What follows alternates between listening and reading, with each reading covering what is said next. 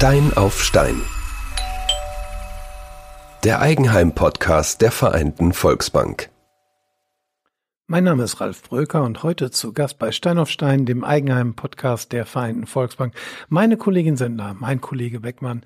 Und was soll ich sagen? Draußen scheint die Sonne und genau das ist unser Thema heute. Es geht nämlich um PV-Anlagen, also der Strom, der vom Dach kommt. Und ich muss sagen, ich bin richtiger Fan der ganzen Geschichte. Wir haben uns so ein Ding geleistet, wir haben uns was aufs Dach gesetzt und jeden Tag, wenn die Sonne scheint, aber auch an Tagen, wo es ein bisschen diesig ist, gucke ich in mein, auf mein Handy, gucke ich in meine App und bin begeistert.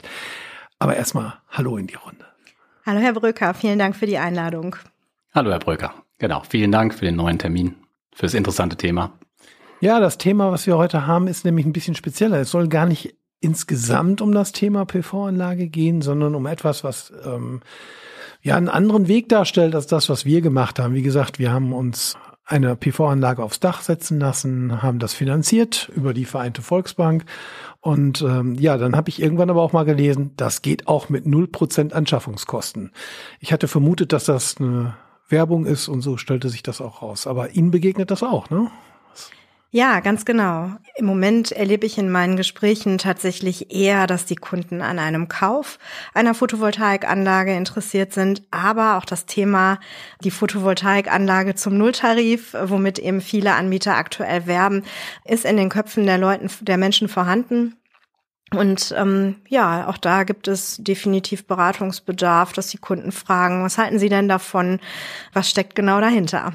Genau. Was steckt denn da genau hinter? Also äh, 0% Anschaffungskosten, da schwingt bei mir sofort mit, okay, man kauft das wahrscheinlich gar nicht. Ja, die, die äh, Aussage ist ganz klar halt Mieten. Kommt jetzt in den Kundengesprächen bei mir jetzt weniger vor, weil, sag ich mal, der, der mietet, kommt nicht zur Bank. Aber der eine oder andere Kunde hat sich auch damit beschäftigt und wir uns natürlich auch. Mit 0 Euro Eigenkapital hört sich immer interessant an. Aber da gibt's natürlich ein paar Sternchen in Anführungszeichen. Genau, über diese Sternchen wollen wir heute auch mal sprechen an der Stelle. Also ich kann Ihnen sagen, billig war das nicht, was wir uns da aufs Dach gesetzt haben. Billig war auch nicht, was wir uns als Stromspeicher in den Keller gestellt haben. Ich habe zwar im Moment regelmäßig Spaß, weil wir anstatt den Stadtwerken Geld zu zahlen, wir jetzt was bekommen und auch im ganzen Jahr bisher keine 200 Kilowattstunden von den Stadtwerken abgenommen haben. Aber wie funktioniert das jetzt eigentlich? Macht man da, also mietet man die Anlage, aber man ist eben nicht der Besitzer von dem, was da oben auf dem Dach liegt? Ja, Ganz genau. Vielleicht gehen wir da auch vorab einmal kurz auf die Unterschiede ein zwischen dem Kauf einer Photovoltaikanlage und der Anmietung einer Photovoltaikanlage.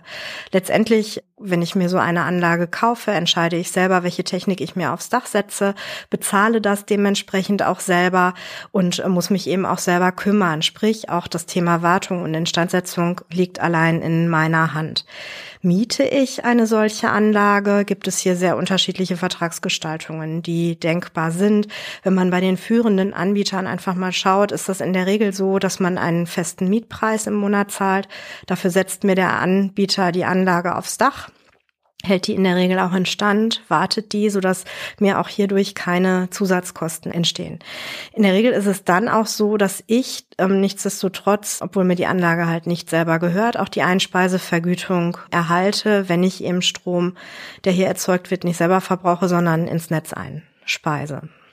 Das heißt, es ist also nicht nur eine Frage von, für welche Technik entscheide ich mich, sondern es ist auch ein echtes Rechenexempel.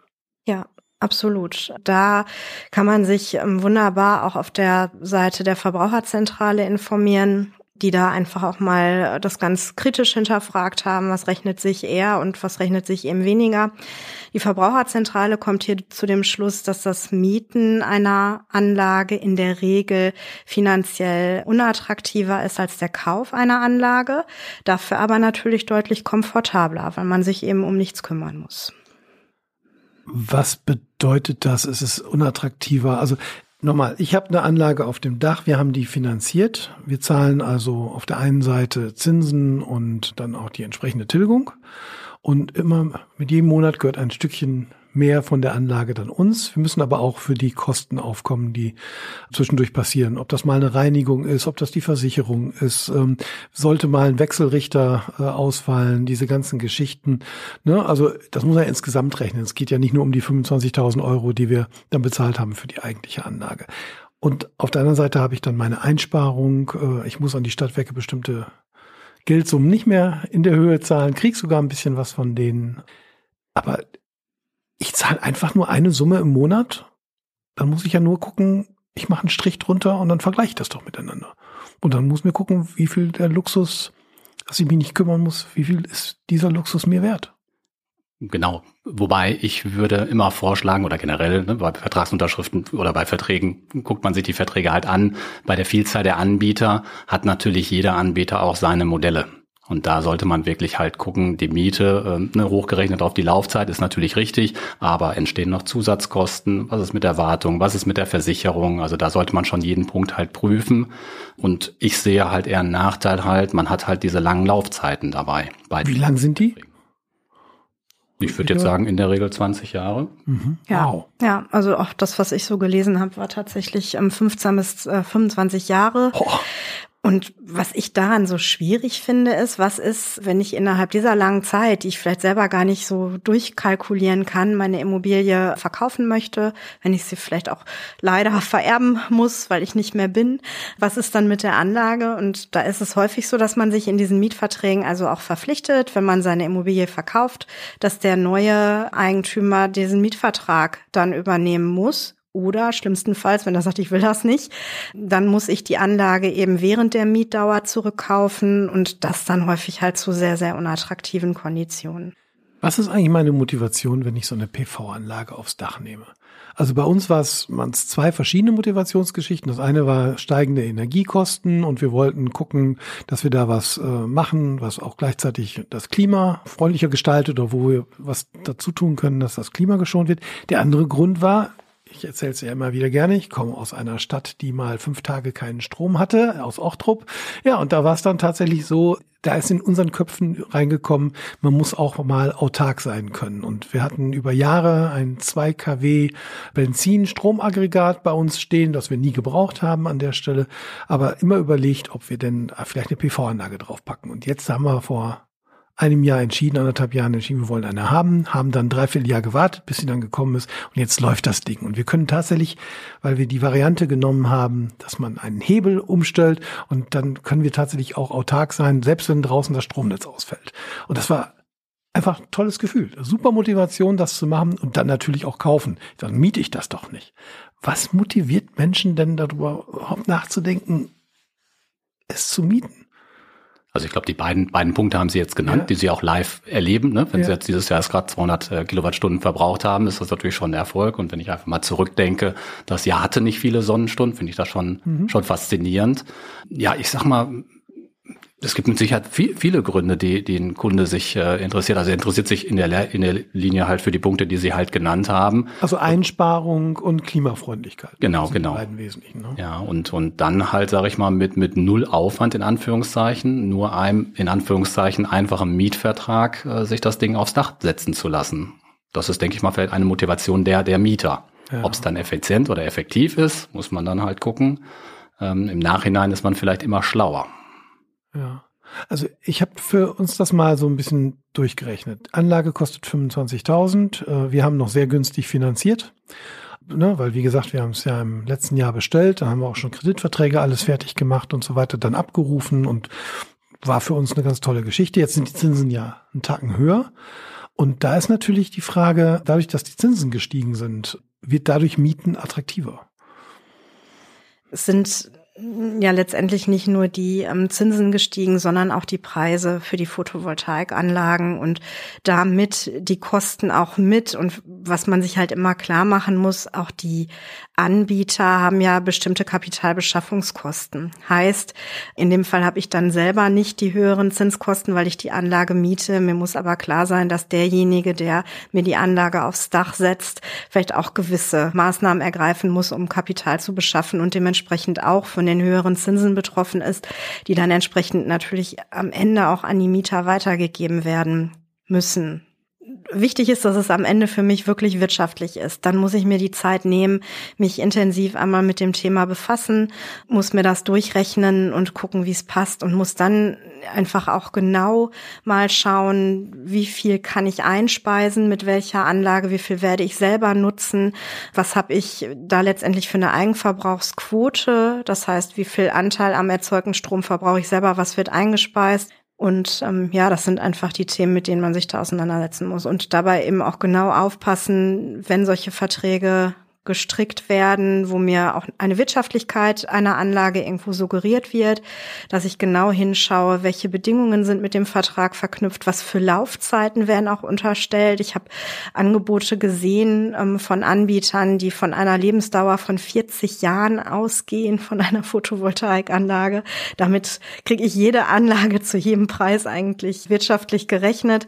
Da muss man dann schon ja genau hin hinschauen machen wir uns nichts vor. Ne? Also wenn die Motivation ist, äh, Geld zu sparen und äh, klimafreundlich Energie zu erzeugen und das bei denjenigen, die dann kaufen oder mieten, die eine PV-Anlage haben wollen, dann ist die Motivation derjenigen, die vermieten, natürlich auch Geld, nicht äh, ja Geld zu machen, ne? also natürlich da auch Gewinne zu erzielen an der Stelle, ist klar. Hm, das sehe ich, das sehe ich auch so. Der Vermieter macht nichts aus Nächstenliebe. Ne? Also der wird auch äh, und ein Dritter im Boot, ähm, der möchte auch verdienen. Alternativ Jeder. macht er Pleite ist ja auch völlig okay, ne? ist ja völlig legitim an dieser Stelle.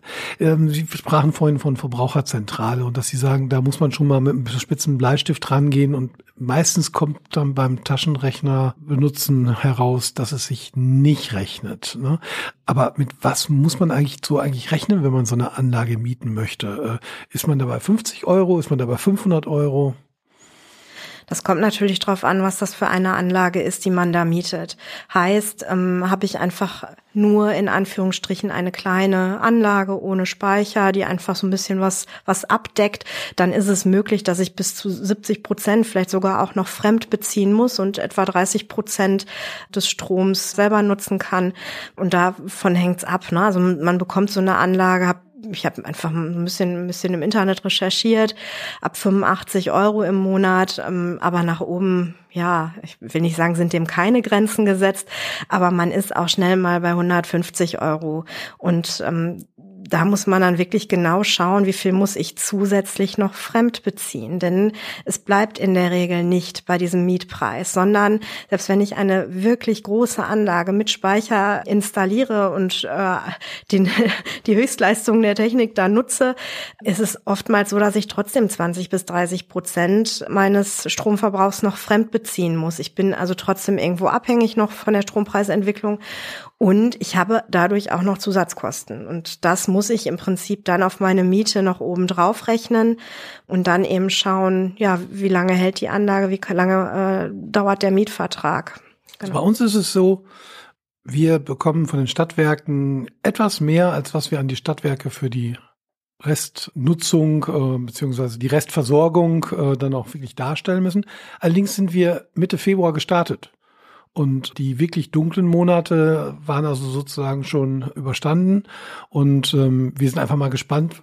Nach einem Jahr kann man dann mal so einen Strich darunter ziehen und dann wirklich auch genau sagen, wie hoch ist der Grad an Autarkie, also der, der Unabhängigkeit vom Versorger an der Stelle. Ne?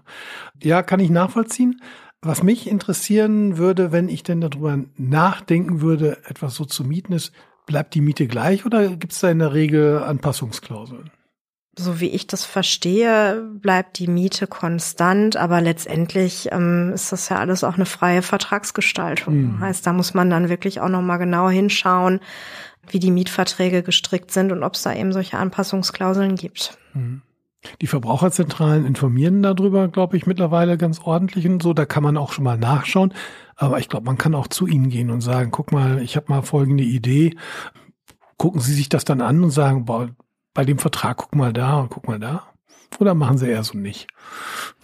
Da müssen wir natürlich schon vorsichtig Ja. sein. Mhm. Ne? Wir sind keine ausgebildeten ähm, Energieberaterinnen oder Energieberater, sprich auch welche Anlage sich für welches Haus lohnt. Auch solche Gespräche führen wir. Ne? Also ich hatte Mhm. auch schon Kunden, die sagen, was meinen Sie denn? Mit Speicher, ohne Speicher?